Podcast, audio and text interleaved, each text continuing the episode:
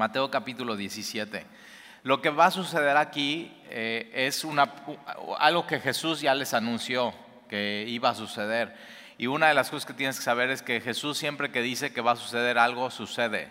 Jesús siempre cumple sus promesas. Eh, vimos ahora en Primera de Reyes el miércoles pasado cómo eh, Salomón está edificando el templo y está escogiendo piedras valiosas y preciosas y las está poniendo en los cimientos, en o sea, en, en donde no se ve, la gente no va a ver eso. Pero nosotros es donde nos tenemos que parar, es en los cimientos que es Jesús, que es su palabra. Ahí tenemos que construir nuestras vidas, nuestras familias, nuestra iglesia. O sea, todo tiene que ser construido ahí en, eso. Y entonces, eh, fíjate, versículo 28 del capítulo 16 dice, de cierto os digo que hay alguno de los que están aquí. Ahora Jesús solamente va a escoger a tres, eh, sus, amigos más íntimos eh, y son Juan y Jacobo, ellos son hermanos. Eh, Jesús eh, les dice, como tenían la fama, les dice, ustedes son los hijos del trueno. O sea, imagínate, ya te puedes imaginar cómo eran estos cuates. De hecho, ellos llegan a una, a, una, ciudad que es Samaria. Los samaritanos y los judíos no se llevaban para nada. Jesús está yendo a Jerusalén. No reciben a Jesús en la ciudad lo están echando fuera y Juan y Jacobo dicen, Señor, ¿por qué no eh, oramos y que caiga fuego del cielo? O sea, así, bomba atómica en Samaria y que destruya todo. Y esos son esos cuates que Jesús llama así, o sea, simplemente hablan lo que hay en sus vidas y son auténticos y son transparentes, pero Jesús los toma y, lo que está haciendo con ellos es moldearlos. Entonces tienes a Juan y a Jacobo y por otro lado eh, invita a Pedro a esto tan especial que es la transfiguración. Y ya sabes, Pedro igual eh, es, eh, habla lo que no tiene que hablar, dice, es muy aventado. Pedro así tan como tú y como yo. Y, escoge estos tres. Ahora, algunos pensarían, bueno, pues ¿por qué nada más a estos tres? Bueno, pues porque son tremendos y posiblemente Jesús los quiere tener muy cerca. O sea, yo siempre he dicho, bueno, ¿por, ¿por qué Dios me puso a mí en el ministerio así?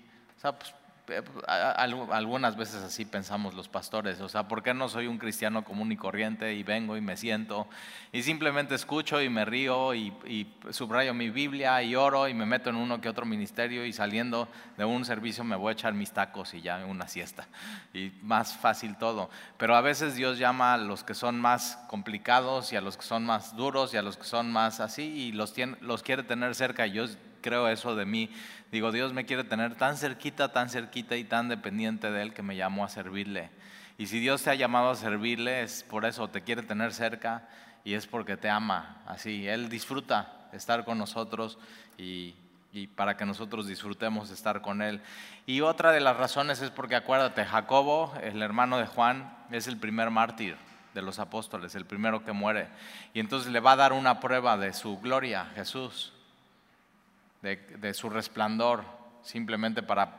Y, siempre que Dios nos va a pasar por pruebas o por diferentes situaciones, por más difíciles que sean, Dios ya nos viene preparando para eso. ¿Con qué? Con conocerle, con, con, saber quién es Él, con saber cuáles son sus promesas. Por eso tan importante llevar un registro de lo que Dios te va hablando semana tras semana en tu vida. El miércoles me acerqué con una persona que viene aquí a Semilla y dice, pastor, ¿qué creen? No traje mi Biblia, pero sí traigo mi blog de notas. Y así, y, me enseñó cómo anotaba semana tras semana lo que Dios le decía. Este, y sí trae su Biblia, pero ese día se le había olvidado. Pero, y, y le digo, ¿y alguna vez lees? O sea, ¿regresas a eso? Dice, sí, sí, regreso. Pero no solamente eso, sino simplemente anotando en mi blog, ya estoy poniendo lo más importante que Dios me está diciendo. Está, está con eso diciendo, me importa lo que dice Dios y quiero anotarlo y quiero poner atención. Entonces, muy, muy buena práctica. Yo, si tú ves mi Biblia, así lo hago. O sea, lo que Dios me dice, pum, lo subrayo, lo escribo, lo, lo anoto y créeme, puedes encontrar mucho en, en hacer eso de tu, de tu práctica devocional cada semana. Pero entonces Jesús les dice eso, que algunos de los que están aquí no gustarán la muerte hasta que hayan visto, eso es, es hayan visto. Ellos iban a ver algo que, era único para ellos en ese momento, pero no único para ellos, sino que todos los que estamos en Cristo vamos a ver un día. Y lo que va a hacer Jesús hoy con nosotros, invitándonos al monte de la transfiguración, es a través de los ojos de ellos mostrarnos algo que un día tú y yo sí vamos a ver, y vamos a ver cara a cara y vamos a ver con, nuestros ojos. Eh, y, ahí vamos a subir ese monte hoy con, Pedro, con Jacobo y con Juan. Y Juan también, Juan es, el único, fíjate, el único de los apóstoles que no murió como mártir, pero sí al final de su vida sufrió, estuvo en la isla de Patmos eh, siendo prisionero de Roma y ahí en la isla de Patmos en el mayor sufrimiento eran minas eh, de sal y lo que hacía al trabajar ahí sin el equipo necesario, o sea, olvídate, no, sin cubrebocas, sin nada, sin gel, nada. O sea, simplemente eh, trabajando en eso, la sal se les metía a los pulmones y ya eh, los pulmones colapsando, o sea, apenas de pronto ya podían respirar, no comían bien, no tomaban agua y así en el, uno de los sufrimientos más fuertes en la vida de Juan, Dios se revela y escribe Apocalipsis que la palabra Apocalipsis es la revelación de Jesucristo. Entonces no te sorprendas que en los momentos de mayor complicación en tu vida y dolor es donde Dios más se revela en tu vida. No te sorprenda eso, porque de pronto es donde ponemos atención, donde podemos estar escuchando eh, de manera más clara su voz. Y entonces, eh, eh, ahora, en los cuatro evangelios, bueno, más bien en los tres evangelios está claramente la transfiguración y lo puedes, lo puedes estudiar en cada uno de ellos y cada uno de ellos tiene su detalle. Entonces lo tienes en Mateo, que es donde vamos a estudiar, lo tienes en Marcos, acuérdate, Marcos escribe el evangelio, pero es contado por Pedro, porque fue Marcos discípulo de Pedro. Eh, Lucas es el médico amado, ¿no? que está con Pablo, pero antes de eso es contratado por esta persona que se llama Teófilo para escribir históricamente lo que pasó. Entonces Lucas está yendo con cada uno de los testigos presenciales diciendo, a ver, tú estuviste en el monte de transfiguración, sí, ¿y qué sucedió? Y está registrando cada uno de los detalles. Lucas registra un detalle que ninguno de los demás eh, registran, pero es muy importante y hoy vamos a ver ese detalle. Y después en el Evangelio de Juan no está como tal la transfiguración, pero en Juan capítulo 1, en el prólogo, Juan habla de la transfiguración. Y mira, vamos por favor a Juan capítulo 1. Juan capítulo 1, el prólogo del Evangelio de Juan es uno de los más hermosos, es una obra de arte literaria, es un poema, es algo que de pronto hasta podrías decir, voy a memorizarlo, porque mira, Juan capítulo 1, versículo 1 dice, en el principio era el verbo, tú puedes sustituir la palabra verbo por Jesús aquí y, y está seguro, o sea, lo puedes hacer claramente porque más adelante Juan dice, y ese verbo se hizo carne. Es la encarnación, es Jesús, está hablando de Jesús. Entonces en el principio era Jesús y el verbo era con Dios y Jesús era con Dios. Entonces primera y segunda persona de la Trinidad. De hecho, en Génesis puedes ver entonces que está Dios, eh, el Padre Creador, en Juan capítulo 1, que Jesús también está ahí en la creación y, Dios dice, o sea, y, dijo, sea la luz, eh, y, dijo, hagamos, y lo hace en plural, no en singular, al hombre a nuestra imagen y semejanza, y, forman al hombre, a Adán, al primer hombre nuestro representante. Y después eh, vemos que el Espíritu de Dios en Génesis capítulo 1 está así sobre la faz de la tierra. Y de pronto vemos entonces también aquí en Juan capítulo 1, y el verbo era con Dios en, en la creación. Entonces en Génesis está Dios Padre, Dios Hijo y Dios Espíritu. En tu vida también tiene que estar, ¿eh? La doctrina de la Trinidad es esencial en el cristianismo. Y en tu vida tiene que estar el Dios Padre, tiene que estar el Dios Hijo, Jesucristo, y tiene que estar Dios, el Espíritu Santo. Eh, un solo Dios en tres personas. Y entonces en el principio era el verbo, en el principio era Jesús y el verbo o Jesús era con Dios y el verbo era Dios, entonces puedes cambiar y Jesús era Dios, siempre ha sido Dios, no creado, de la misma naturaleza del Padre, Dios mismo. Y entonces si Jesús era Dios, versículo 2, Y la transfiguración se trata de eso. Es Jesús está mostrando a estos tres hombres que Él es Dios, su deidad. Versículo 2. Este era en el principio con Dios, todas las cosas por Él fueron hechas. Tú, tú fuiste hecha, hecho por Jesús. No fuiste un accidente. Dios te planeó a ti desde antes de la fundación del mundo. Y Él ya sabía que te iba a llamar, Él ya sabía que tú ibas a contestar, Él ya sabía cómo te iba a santificar y Él ya sabe que te va a glorificar. Él, él cuando te llama, Él sabe con, a quién está llamando. Y entonces todas las cosas por Él fueron hechas y sin Él nada de lo que ha sido hecho fue hecho. En Él estaba la vida y la vida era la luz de los hombres. La luz en las tinieblas resplandece y las tinieblas no prevalecieron contra ella.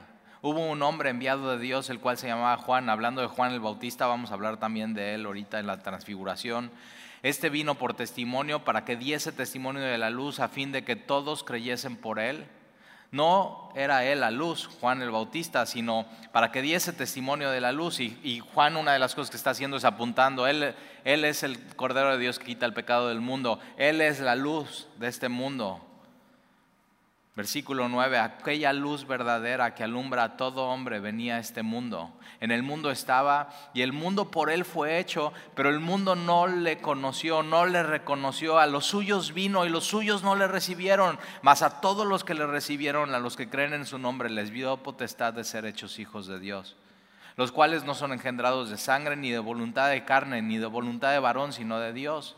Versículo 14, aquí está la transfiguración. Desde el prólogo, para Juan fue tan importante este evento que lo pone en el versículo 14, y aquel verbo fue hecho carne y habitó entre nosotros y vimos su gloria. Juan, Jacobo y Pedro, vimos su gloria, gloria como del unigénito del Padre, lleno de gracia y de verdad. Ahora mira, vamos más adelante a segunda de Pedro, casi al final de tu Biblia, antes de Apocalipsis, antes de primera, segunda, tercera de Juan, segunda de Pedro, capítulo 1, Pedro también al final de su vida se está acordando de ese evento. Es un evento crucial. Segunda de Pedro, capítulo 1.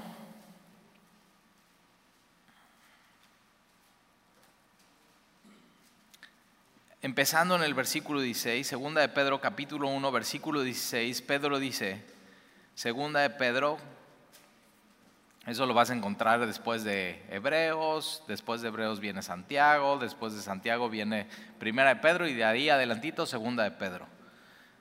Segunda de Pedro, capítulo 1, versículo 16 dice, porque no os hemos dado a conocer el poder y la venida de nuestro Señor Jesucristo, siguiendo fábulas artificiosas.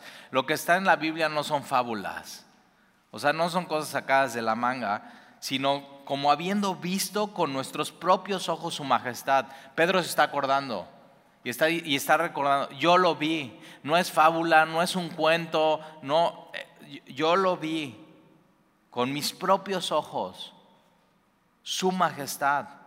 Pues cuando él recibió de Dios Padre honra y gloria, le fue enviada desde la magnífica gloria una voz que decía, este es mi Hijo amado en el cual tengo complacencia. Eso es lo que vamos a ver que sucede en el monte de transfiguración. Y nosotros oímos, ¿quién es? Jacobo, Juan, Pedro, y nosotros oímos esa voz enviada del cielo, que te va a sorprender, que, o sea, que, ¿de dónde saca Dios esas palabras? Y nosotros oímos esta voz enviada del cielo cuando estábamos con Él en el monte santo. Ahora, algunos han dicho, bueno, ¿y cuál es ese monte? ¿Cuál será esa montaña? Tú vas hoy a Israel, por ejemplo, a un tour y te dicen, vamos a llevar al monte de transfiguración y si te llevan a un lugar, no les creas porque puede ser que no sea ese. No sabemos cuál es. La Biblia no dice. Algunos dicen que puede ser el monte Tabor porque el monte Tabor de Cesarea Filipo, donde está Jesús, a Capernaum tienes que pasar por el monte Tabor. Y algunos dicen, bueno, iba de paso, lo subió a ese monte, es el monte Tabor, y de ahí bajan y ya van a Capernaum. Pero algunos dicen que puede ser el monte Hermón. El monte Hermón de Cesarea Filipo está al norte, es una de las montañas más altas del territorio de Israel. Pero algunos dicen, no, no, puede ser porque es, como el, es como el pico de Irizaba, está muy, muy alto y, y si es otoño estaría helando como que no sería el lugar donde Jesús les llevaría. Y otros dicen, no, es el monte Merón, fíjate, Tabor, Hermón, Merón. Y yo digo, no, pues no saben realmente. O sea, mejor, si no está en la Biblia, ¿para qué inventar? Y, y ahora, lo que pone Pedro aquí, dice el monte santo. Ahora, ¿por qué le pone monte santo? No porque el monte tenga algo en especial, sino porque Jesús se transfiguró ahí. Porque ellos pueden decir, ahí, ahí vimos su gloria, como del unigénito Hijo del Padre, lleno de gracia y de verdad. Eh, ahí es donde vieron así la, majestuosidad de su santidad. Y entonces Pedro dice, es el, es el monte santo. Ahora, mira, primera de Juan, ahí adelantito, la siguiente carta, primera de Juan capítulo 1 otra vez Juan, al final de su vida, también está recordando eso. Es un evento crucial. ¿eh? Primera de Juan, capítulo 1, dice, lo que era desde el principio, lo que hemos visto, lo que hemos visto con nuestros ojos, lo que hemos contemplado y palparon nuestras manos tocante al verbo de vida. Porque la vida fue manifestada y la hemos visto y testificamos y anunciamos la vida eterna, la cual está con el Padre, y Él se nos manifestó. Lo que hemos visto y oído, en el monte de transfiguración. Eso os anunciamos para que también vosotros tengáis comunión con nosotros y nuestra comunión verdaderamente es con el Padre y con su Hijo Jesucristo. Estas cosas os escribimos para que vuestro gozo sea cumplido. si de pronto sientes como que te hace falta gozo en tu vida, nunca te has sentido así, como que dices, como que me hace falta gozo. Y, o sea, en medio de todo lo vivido en los últimos meses y en los últimos años, dices, pues como que sí me hace falta una inyección de eso. Pero eh, el, gozo es diferente del ánimo. El ánimo, bueno, puedes tener un día bueno, pero no, el gozo es, es permanente. El gozo viene de comunión con Jesucristo. Eso es lo que, o sea, no importa si es un día bueno, un día malo, el gozo viene de estar en comunión con Jesucristo y es a lo que hemos sido llamados. Entonces ellos dicen, para que tengan comunión con nosotros, pero nuestra comunión, tu comunión verdaderamente es con, con Jesús y con el Padre. Ahora vamos, vamos con este entendimiento, a, ahora sí, a Mateo capítulo 17. Eh, Mateo capítulo 17 y vamos a subir, vamos a subir este monte con, con ellos. La Biblia nos lleva a estos lugares donde ellos estuvieron y la Biblia nos lleva a ver lo que ellos vieron y de pronto poder tratar de contemplar, de oír y palpar un poco lo que ellos vieron y palparon, siendo testigos eficaces y presenciales. Entonces, versículo 1, seis días después, Jesús tomó a Pedro, a Jacobo y a Juan, su hermano, y los llevó aparte a un monte alto Aquí Mateo dice es un monte alto, Pedro dijo no, es un monte santo, pero hasta este momento es un monte alto. Después de la transfiguración ya es un monte santo. Versículo 2. Y se transfiguró delante de ellos. Esta palabra transfigurar es metamorfo. ¿Te suena? Metamorfosis. ¿Te acuerdas? Ciencias naturales. ¿Cómo se llamaba tu maestra? Y la metamorfosis es, es, eso, es una, es una transformación. Y el perfecto ejemplo de metamorfosis, te lo enseñaron, es un capullito que está colgado y de este capullito de pronto surge una transformación y de un capullo sale una qué? Una mariposa. Y es mismo, o sea, aquí usa esta palabra, ¿no? La Biblia para explicar qué es lo que sucedió. Ahora, ojo, ¿eh? aquí no es que eh, cambie la naturaleza, porque es exactamente lo mismo, es, eh, adentro del capullo está la mariposa y lo único que sucede es simplemente es una transformación y sale en la mariposa. Ahora aquí lo que sucede con Jesús es, es lo opuesto. Él siempre ha sido Dios, siempre ha estado en la gloria y él de ser, vamos a decirlo así, esta su hermosura toma forma de siervo y en un capullo. El milagro de la transfiguración no es que ellos pueden ver la, gloria de Dios, sino realmente el milagro es que siendo Jesús Dios en, en su gloria, Él puede caminar por Jerusalén y nadie lo reconoce. Él se encarnó y forma de siervo y habitó, se puso un tabernáculo y habitó entre nosotros. Y entonces lo que va a hacer aquí simplemente Jesús es de estar en este capullo por un momento mostrarse realmente quién es Él.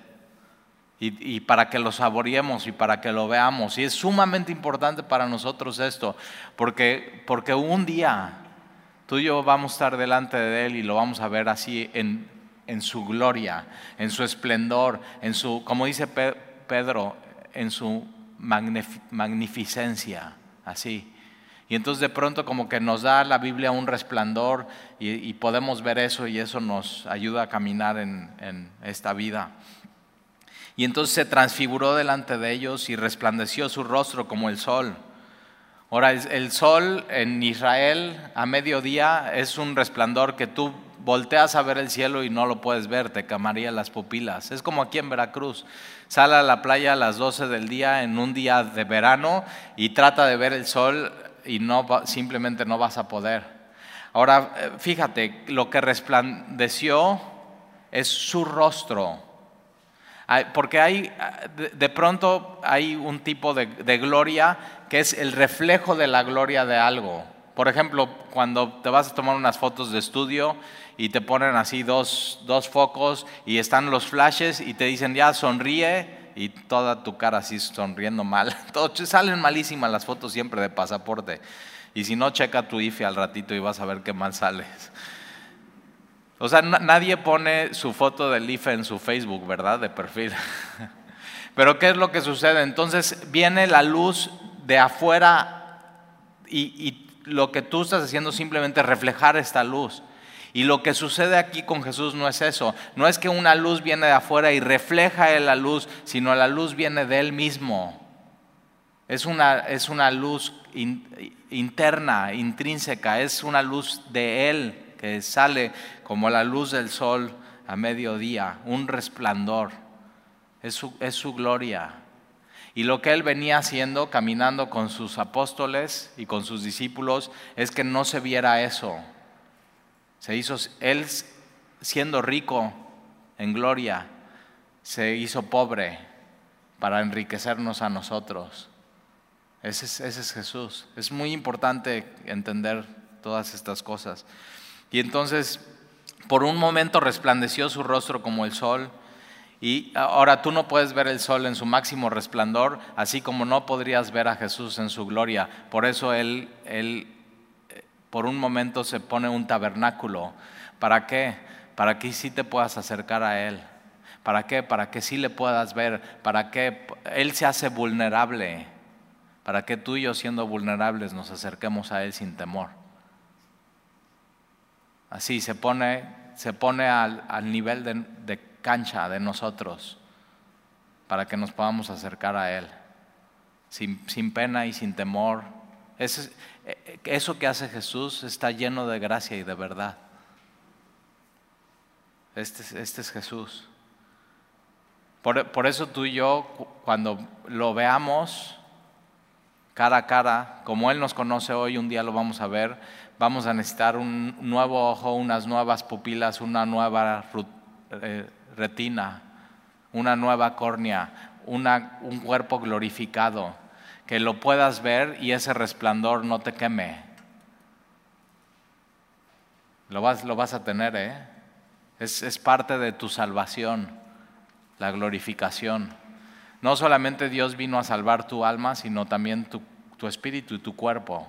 Por eso importa lo que hacemos con nuestro cuerpo, por eso importa lo que hacemos con nuestros ojos, por eso importa lo que hacemos con nuestras manos. Somos, ya le pertenecemos y somos de Él. Y, tú y yo en, en, un abrir y cerrar de ojos seremos también transformados, metamorfosis. En un abrir y cerrar de ojos. Piensa en eso. Nunca has dicho, Señor, o sea, ya cámbiame y cámbiame rápido. O sea, ya, o sea, de veras, ya, estoy harto de mí mismo. ¿Nunca te ha pasado? Pablo lo dice muy bien, miserable de mí.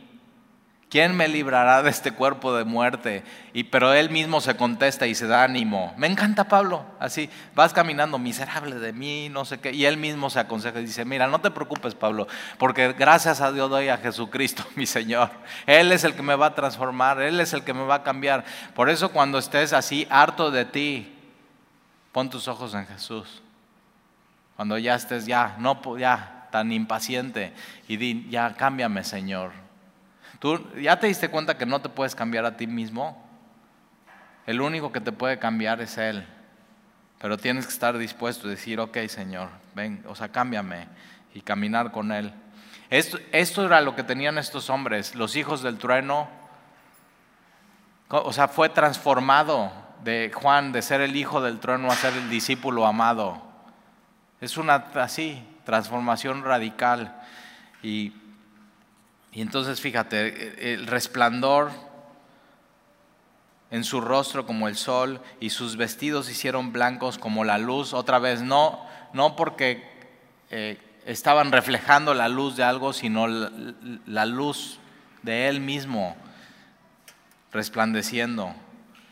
Versículo 3, y aquí les apareció Moisés y Elías hablando con él. Fíjate, Moisés y Elías no están hablando con Jacobo, ni con Juan, ni con Pedro, ni están poniendo su atención en ellos, ni cotorreando. Están hablando con Jesús. El centro es Jesús. Todo está girando en este momento alrededor de Jesús y tu vida tiene que girar alrededor de Jesús. Pero entonces está Moisés, ahora está Moisés. Moisés murió 1400 años antes de este suceso, pero no está muerto. Por eso, o sea, Dios no es Dios de los muertos, sino Dios de los vivos. Dios es Dios de Abraham, de Isaac y de Moisés.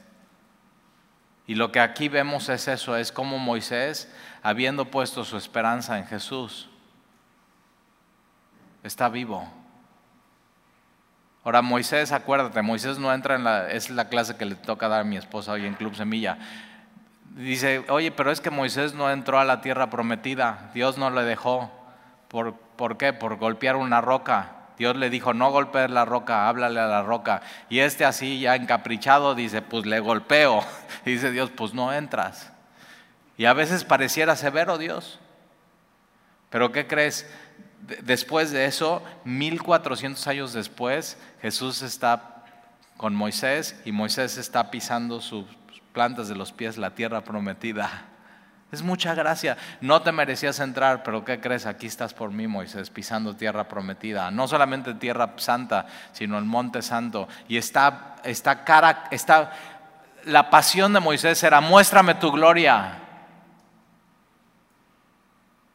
Y Dios le dice, no, no, no, no, no. Y de pronto, 1400 en la faz de Jesucristo, Moisés está viendo la gloria de Dios en la faz de Jesucristo. Así, así es Dios. Es un Dios lleno de gracia. Eso, es tu, oración tiene que ser, muéstrame tu gloria, Señor, muéstrame tu gloria. Y de pronto ve, ahí está. Moisés y Elías 900 años antes. Elías fue un profeta que no murió. Fue así, tomado al cielo y en, una carroza de fuego.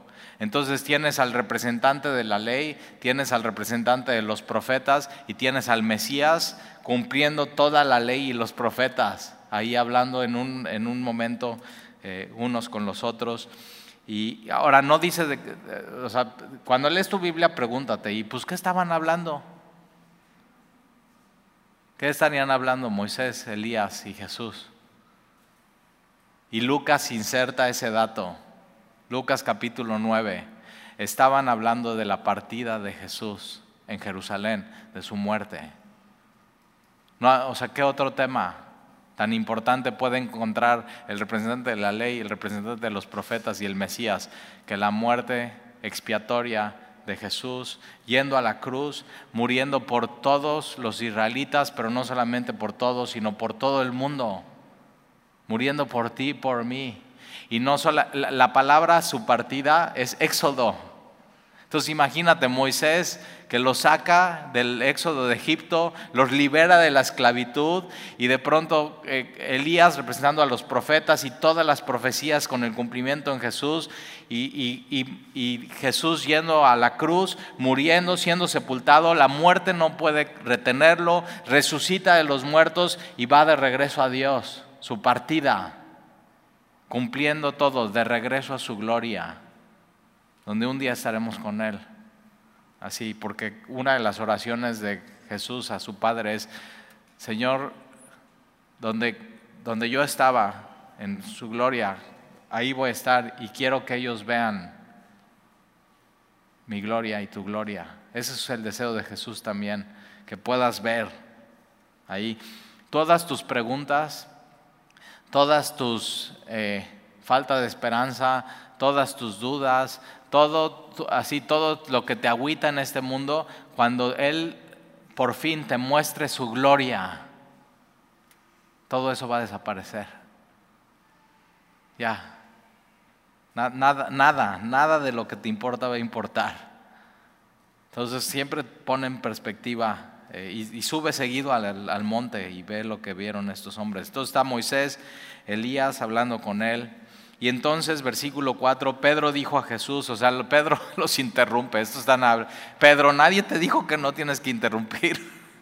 O sea, es Moisés y Elías y este, y Pedro entonces dice, no, entonces Pedro dijo a Jesús, Señor, bueno es para nosotros que estemos aquí. Pues sí, para eso te invité, Pedro. Pero, o sea, la verdad tú y yo estaríamos también bien emocionados. O sea, viendo eso algo que nadie había visto. Viendo la gloria de Dios en la faz de Jesucristo, viendo a Moisés, viendo a Elías. Y entonces, eh, bueno para nosotros es que estemos aquí. Y si, si, quieres, hagamos aquí tres enramadas. Enramadas eran como tiendas de campaña con palmas. Eh, se le llaman tabernáculos. De hecho, esta semana fue la fiesta de los tabernáculos para los judíos. Y representaban los, los años que estuvieron en el desierto donde Dios los, sostuvo, los alimentó, les dio todo lo que necesitaban, maná en el desierto, agua saliendo de la roca. Y, Pedro dice, oye, ¿por qué no hacemos tres tiendas de campaña? Una para ti, otra para Moisés y otra para Elías, como diciendo, ya nos quedamos aquí. buena, idea, Pedro. Pero digo, no, no todas las ideas son la voluntad de Dios, ¿eh? Y a veces tienes que dejar que Dios te interrumpa a tus buenas ideas y tus buenas intenciones y que Él aclare las cosas y que Él te corrija. Y entonces versículo, versículo 5, mientras Él aún hablaba, fíjate, entonces Pedro está hablando y mientras habla, Dios lo va a interrumpir. Y tú y yo tenemos que estar dispuestos a que Dios nos interrumpa y a veces nos diga, mira, shh,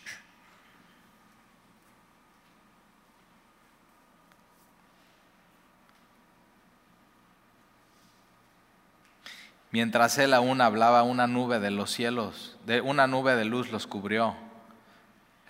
es la gloria de Dios.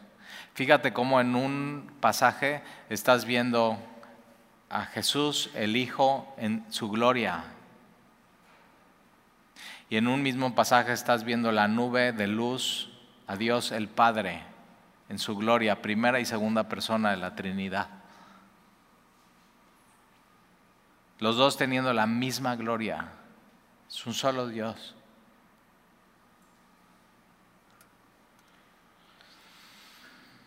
Y una nube de luz los cubrió. acuérdate, la nube representando la presencia de Dios. Y no solamente la presencia de Dios, sino la aprobación de Dios. Cuando hacen el tabernáculo, y ponen el sacrificio, esta nube cubre por completo el tabernáculo diciendo, yo moraré aquí, yo soy su Dios y estaré aquí entre ustedes. Y la nube de, luz los cubrió Y he aquí una voz desde la nube que decía, este es mi Hijo amado, en quien tengo complacencia, a él oíd. Esta es la voz de Dios. Ahora, había estudiado muchas veces este pasaje, pero no había visto algo que ayer estudié y que me encantó. Déjame, ¿me dejas compartírtelo? La frase que dice Dios desde la nube, desde la gloria, es, una, es una oración, una sola oración. O sea, y Dios es así, es al, grano. O sea, este es mi Hijo amado, en Él tengo complacencia, a Él oigan. Y esta oración que dice Dios son tres frases tomadas de diferentes partes del Antiguo Testamento. La, primera frase viene de Salmo 2.7, que es un salmo mesiánico, que dice, mi hijo eres tú. Ahora fíjate, Dios pudo haber dicho lo que fuera en ese momento, Él es Dios, pero Él decide tomar una frase de Salmo 2, una frase de Isaías, una frase de Deuteronomio, juntarlas y, darlas a Pedro, Jacobo y Juan en ese momento tan especial y dárnoslas a nosotros. Ahora, si Dios usa su palabra para hablar a ellos. ¿Cuánto no nosotros tenemos que usar la palabra de Dios como pastores, como maestros, como líderes, como cristianos para hablar a los demás?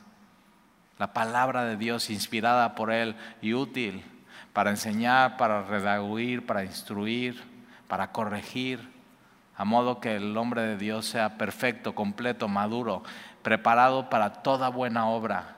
Y entonces la primera frase es, este es mi hijo amado, Salmo, si anotas Salmo 2.7.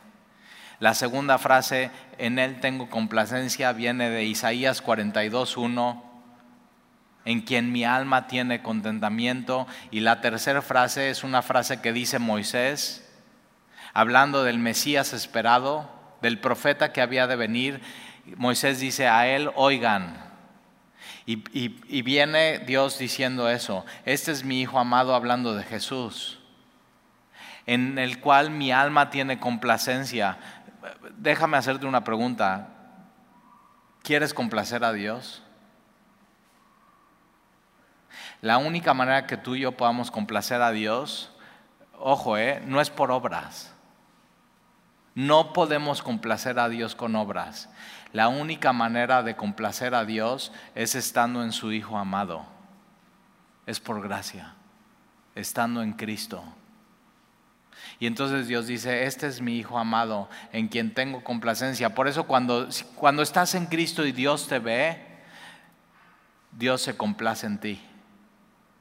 No por ti, por su Hijo. eso es gracia. Entonces cuando vengan pensamientos de culpabilidad, cuando vengan pensamientos de condenación, ojo, no hay ninguna condenación para los que estamos en Cristo Jesús. Eh, tienes que estar en Cristo Jesús, tienes que andar en el Espíritu, tienes que permanecer en Él. Y entonces no hay condenación, ¿por qué? Porque cuando Dios te ve, está complacido con tu vida.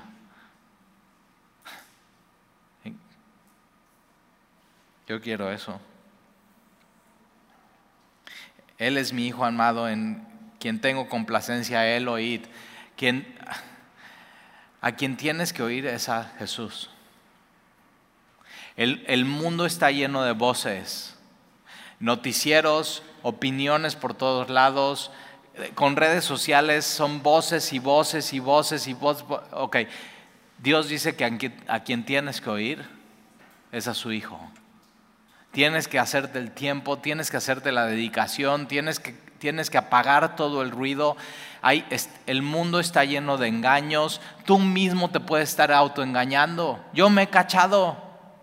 Yo me he cachado. Y digo, no, no inventes. O sea, esto que estoy pensando es un engaño. Y tienes que escuchar a Jesús. A Él es el que tienes que oír. No hay otra más, cosa más importante que hacer. Ahora, ¿cómo? Dios ya lo puso en su palabra en Salmos, en Isaías, en Deuteronomio, en Primera de Reyes, en Juan, en Pedro. No hay, no hay otra cosa más importante que hacer para el cristiano que saber su Biblia, conocer la Biblia. Dices, Talí, a mí me falta un chorro. O sea, dices primera de Pedro y en lo que me tardo ya terminaste el estudio de encontrar primera de Pedro. No, no importa, pero empieza por ahí. O sea, conoce tu Biblia, que sea parte, que, que tu Biblia sea parte de, ti, de tu vida. Que no haya cosa más importante que la palabra de Dios en, tu vida. Y dice a él, a él oír. Y entonces mira lo que sucede, ¿eh? Versículo 6. Al oír esto los discípulos se postraron sobre sus rostros y tuvieron gran temor.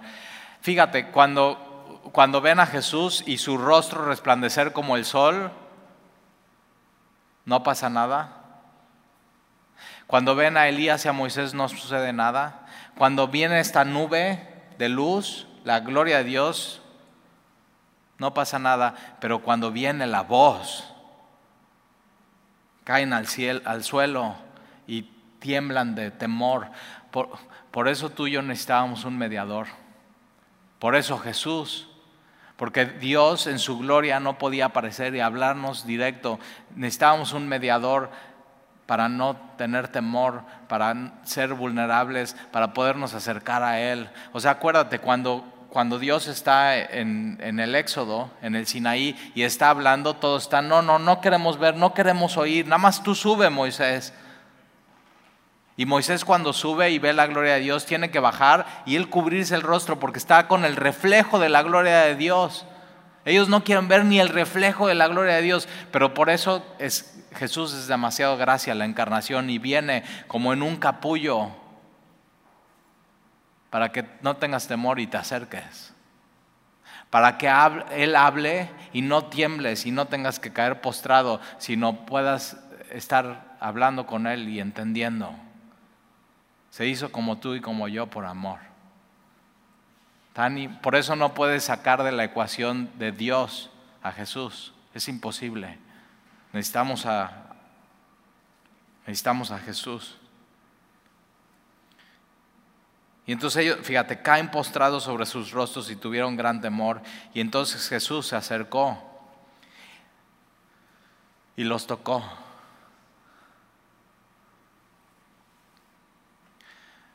Mira, o sea, por hace un momento Jesús está en su gloria.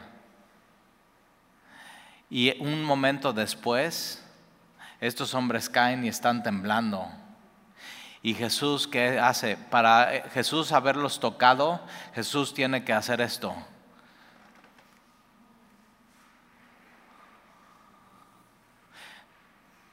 Se humilla más.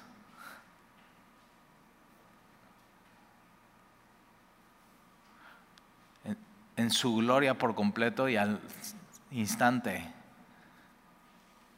los toca. Y ese es Jesús.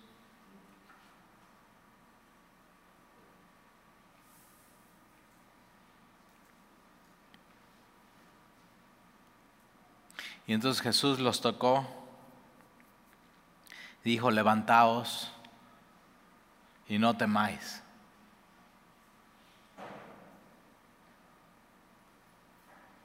Y alzando ellos los ojos, a nadie vieron. Ya no estaba Elías, ya no estaba Moisés, ya no estaba la nube, la gloria de Dios.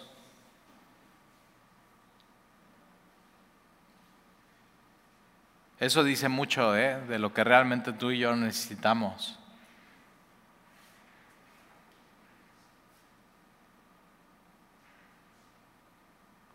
A nadie vieron sino a Jesús solo. Solo a Jesús. Lo que tú y yo necesitamos.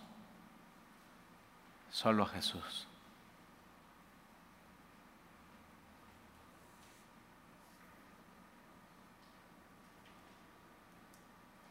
Y cuando descendieron del monte, Jesús les mandó diciendo, no digáis a nadie la visión hasta que el Hijo del Hombre resucite de los muertos. Y, cuando resucita de los muertos, ellos dicen a todo mundo, y ahí está en los evangelios, está en segunda de Pedro, está en primera de Juan capítulo 1, está en Juan capítulo 1, el, entendimiento de que Jesús es Dios y Él por un momento se mostró como Él es en su gloria, es crucial en el cristianismo. Un día tú y yo le veremos así, en su gloria y lo vamos a disfrutar y vamos a ver su rostro como la luz del sol, así su resplandor.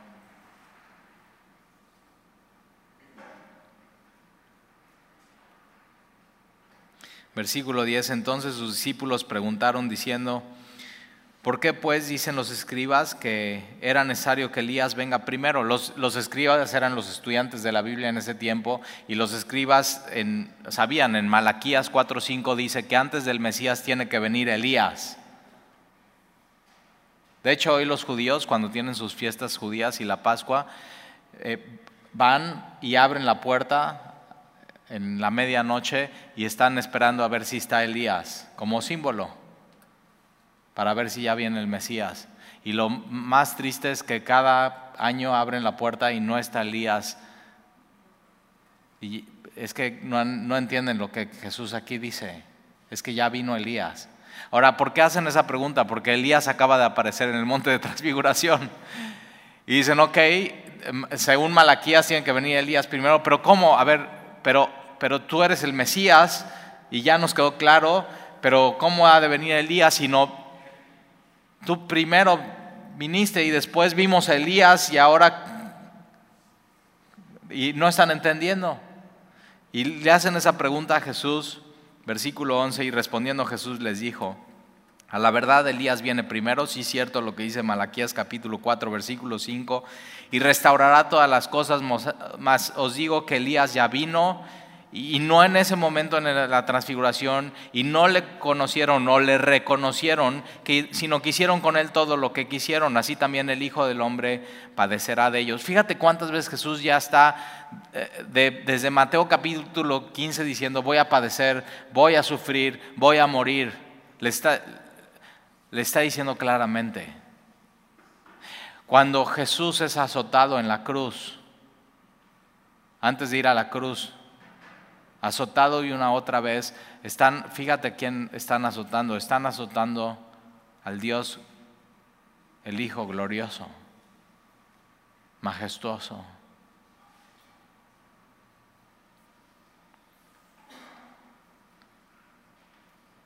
Y, Jesús les da esta probada a estos hombres y nos da, y después a los demás, porque los demás no vieron esto, pero, pero lo saben.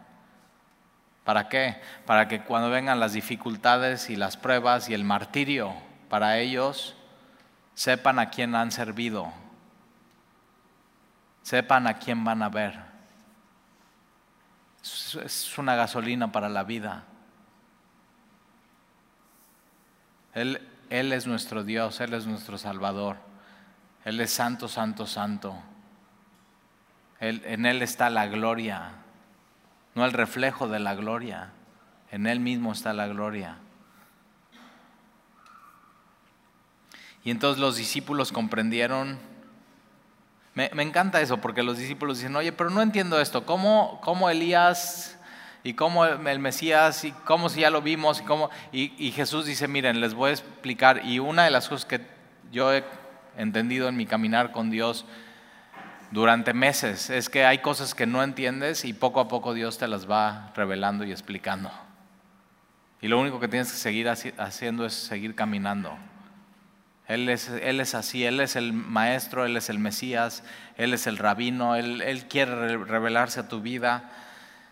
Y entonces los discípulos comprendieron que había hablado de Juan el Bautista. Juan el Bautista es, es Elías o el espíritu de Elías tienen mucho en común Elías y Juan el Bautista.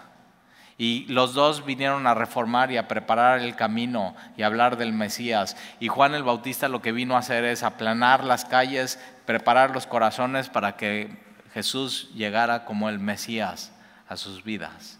Y eso. Y hoy vamos a tomar la cena del Señor. Y, o sea, ve, ¿de qué estaba hablando Jesús con Elías y Moisés? De su partida. Y la cena del Señor se trata de esto, de recordar la muerte y la resurrección de Jesús.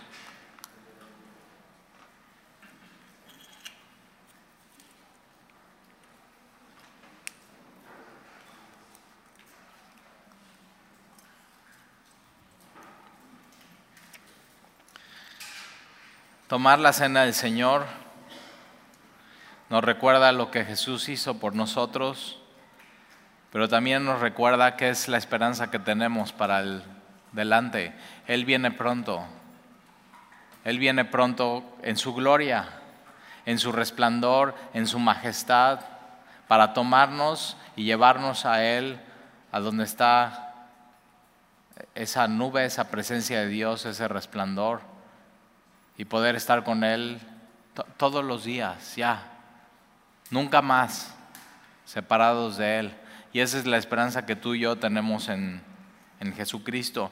Y otra cosa que vemos en, este pasaje de la transfiguración es que quien está en Cristo y ha creído en Jesús como, en el, como el Mesías, tiene vida eterna. Y entonces Dios no es un Dios de muertos, Dios es un Dios de vivos. Y tienes a Abraham, y tienes a Isaac, y tienes a Jacob, y tienes eh, así en la lista Moisés, Elías, Eliseo. Y de pronto tú y yo nos encontramos en esa lista y formados en esa fila y decimos para allá, para allá vamos.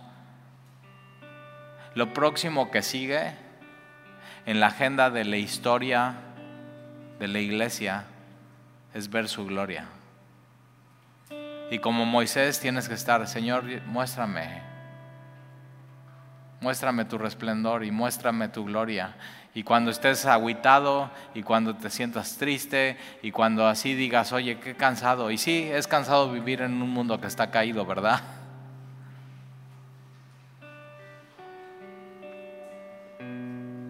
¿No has tenido momentos en tu vida que no te calienta el sol? Bueno, un día el resplandor de Jesús como el sol va a resplandecer tus ojos, tu pensamiento, tu corazón, tu alma. Y todas esas cosas habrán pasado en un instante. ¿eh? Y todas tus dudas y todas tus preguntas y todas tus inquietudes porque la gloria de Dios incluye su amor por ti. Y vas a entender cuánto Él te ama. Y tomar la cena del Señor es eso, recordar su amor por mí. De, de, una manera tangible. Hoy no podemos ver la cruz, no tenemos un pedazo de madera de ella,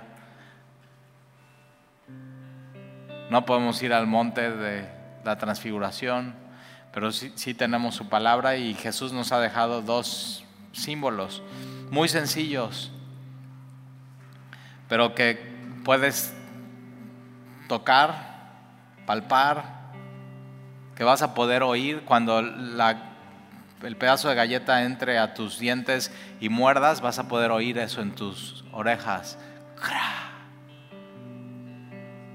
Y es recordar que el cuerpo de Jesús fue molido por ti.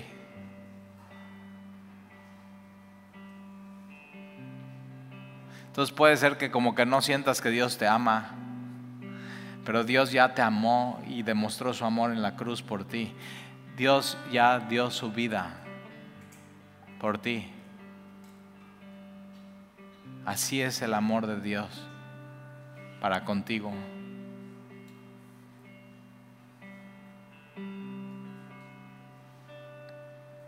Y una pequeña copa del fruto de la vid que puedes oler, que cuando lo metes en tu lengua lo puedes saborear. Y un día tú vas a saborear esa gloria de Dios por fin. Pero el fruto de la vid representa la sangre de Jesús, de tu Salvador, derramada por ti en la cruz para el perdón de pecados. Entonces fíjate, en la cruz tus pecados ya fueron perdonados. Lo único que tienes que hacer es decir, Señor, perdóname.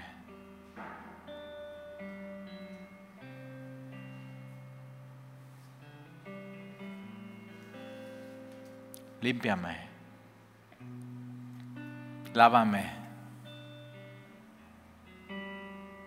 Y de pronto en dos símbolos muy sencillos tienes mucho. Dios llena tu, tu, vida y tus manos y tu corazón así, con dos cositas que puedes tocar y puedes saborear. Y eso es la cena del Señor. Pon tus ojos en los símbolos.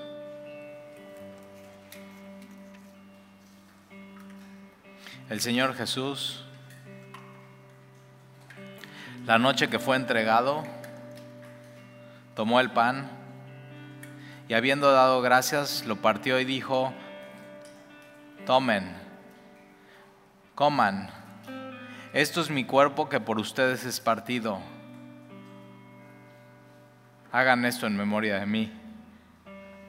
Y asimismo también tomó la copa y después de haber cenado dijo, esta copa es el nuevo pacto en mi sangre que será derramado por todos ustedes.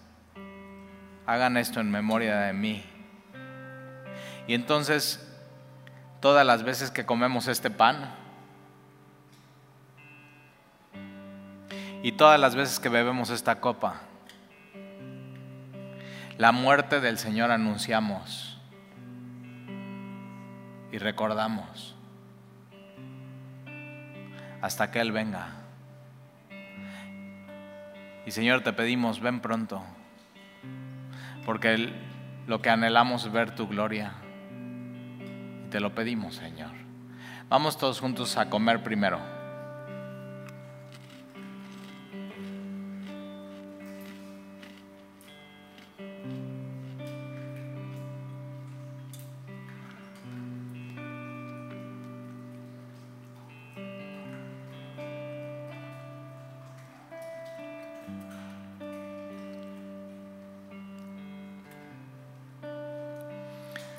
Acuérdate, su sangre fue derramada por ti. Vamos a tomar.